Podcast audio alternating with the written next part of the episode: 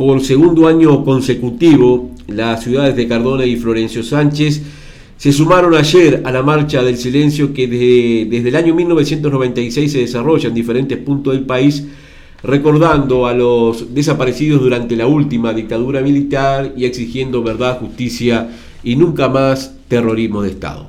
A pesar de las restricciones sanitarias como consecuencia de la pandemia del coronavirus y el frío de la tarde de ayer, muchas personas en vehículos y bicicletas recorrieron las calles de las dos ciudades y terminaron en las letras corpóreas de Cardona, donde allí se colocaron las imágenes de los desaparecidos de Soriano y Colonia.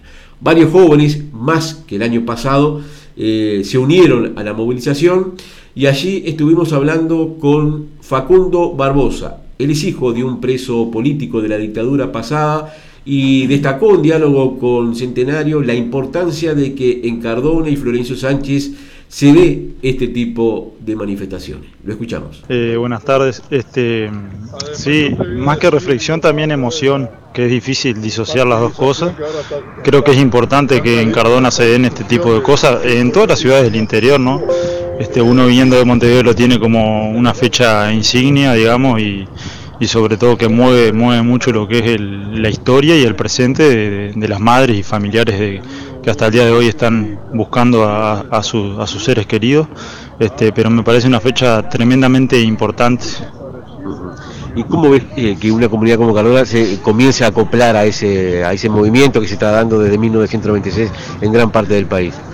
Eh, sí, digo, este, son procesos, ¿no? O sea, procesos los, los cuales hay que hacerlos posibles.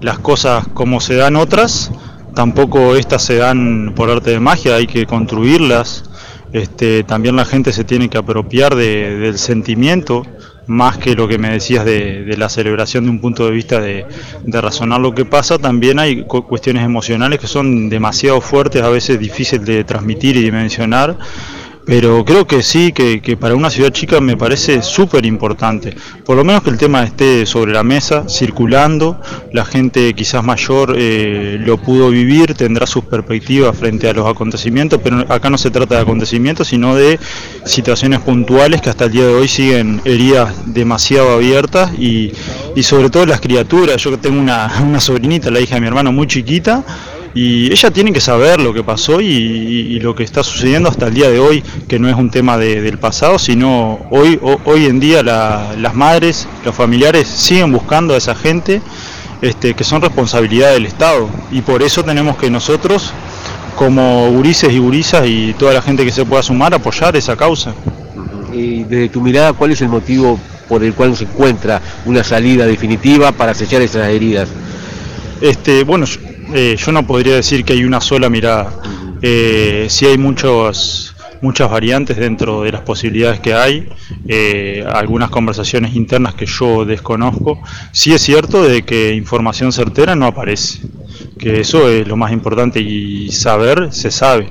Nada más que muchas veces se juegan con chicanas, se desvían las cosas a, a cuestiones partidarias y en realidad son políticas, pero no son partidarias, son derechos humanos que ni se plebiscitan como en un momento se quiso plebiscitar, ni se pueden llegar a discutir. Los derechos humanos tienen que cumplirse, están hechos para eso. Este, bueno, después las personas involucradas tendrán sus razones y yo no me voy a poner a discutir sobre eso, pero sí este, hasta que la última persona no aparezca, ya sea en Uruguay, en Argentina o en cualquier parte del mundo, como ya pasó con Franco en España, eh, los seres queridos los vamos a seguir buscando. O sea, porque si hoy día hay una persona que desaparece de nuestra vida, de nuestra sociedad, eh, el Estado manda a buscarlos. ¿Por qué antes no lo escondemos o ponemos en tela de juicio en la discusión? La discusión no tiene que estar porque los derechos humanos no se tienen que discutir, tienen que ser derechos. Y se acabó. Gracias, Paco. Dale. Si se apaga cada día Ahí teníamos a Facundo Barbosa hablando precisamente de eh, la marcha del silencio, de esta jornada ya característica de los 20 de mayo. También anoche, eh, previo a que la caravana recorriera diferentes calles de Cardón y Florencio Sánchez, dialogamos con Ana Bionda. Ella es una militante que integra la organización de este tipo de actividades y que desde hace muchos años viene eh, reclamando por este tema. Escuchamos sus palabras Este, bueno, para la gente de nuestra edad, este, que estamos viviendo lo que estamos viviendo ahora, lo que vivimos cuando éramos jóvenes, nos lleva a pensar que, este, que toda la juventud que se ha acercado, que era nuestra misión, hacer visible la desaparición forzada de personas, este, el momento que en nuestro país el Estado, que nos debe proteger, no nos protegió, este, que aterrorizó gente, que mató gente, que violó, que hizo desaparecer niños, eh, les cambió la identidad, destrozó familias y bueno, y hay alguien, hay mucha gente, civiles y militares, que saben la verdad y nosotros queremos que haya verdad, que haya justicia, este, porque la memoria justamente no, no nos deja olvidar eh, lo que pasó hace muchos años.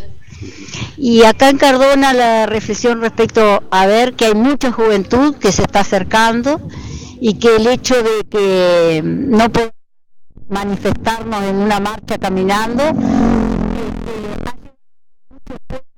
este, del interior hayan florecido la gente y que la gente piensa este, que debe hacerse este, justicia y que los perpetradores los violadores, los torturadores, los secuestradores este, no queden impunes.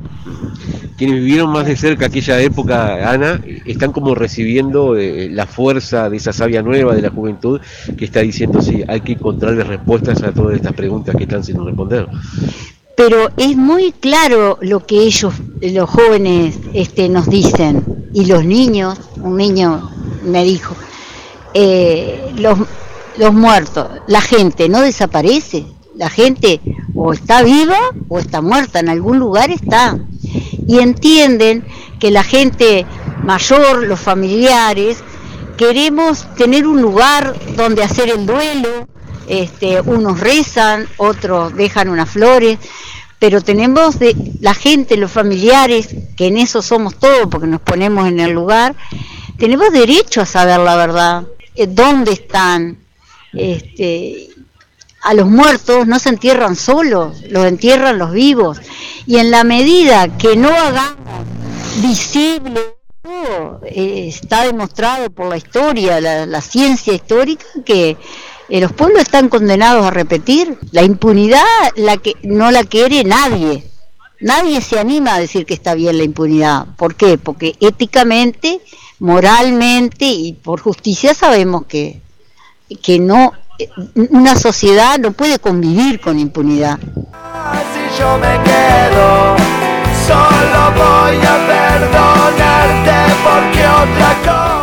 Bien, ahí teníamos la palabra de la maestra Ana Bionda hablando puntualmente de esta fecha particular de los 20 de mayo que cada año en diferentes localidades del país y en la capital eh, se marcha por los desaparecidos durante la dictadura militar. También ayer en la localidad de José Enrique Rodó se cumplió la marcha, ahí ya tiene este, un trayecto más amplio de recorrido porque eh, desde el año 2015 en la comunidad de Rodó y, diferentes colectivos trabajan en organizar esa movilización que va generalmente desde la sede del Banco República hasta el domicilio de la familia Sosa Valdés, porque allí precisamente eh, residía uno de los desaparecidos del departamento de Soriano, Luján Sosa Valdés, que mm, terminó, terminó desaparecido en la ciudad de Buenos Aires cuando eh, la dictadura militar de aquel país, en conjunción con la nuestra, este, lo capturó y nunca más se supo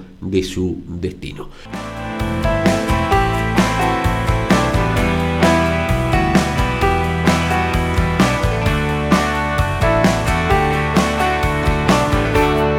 Como que tenés que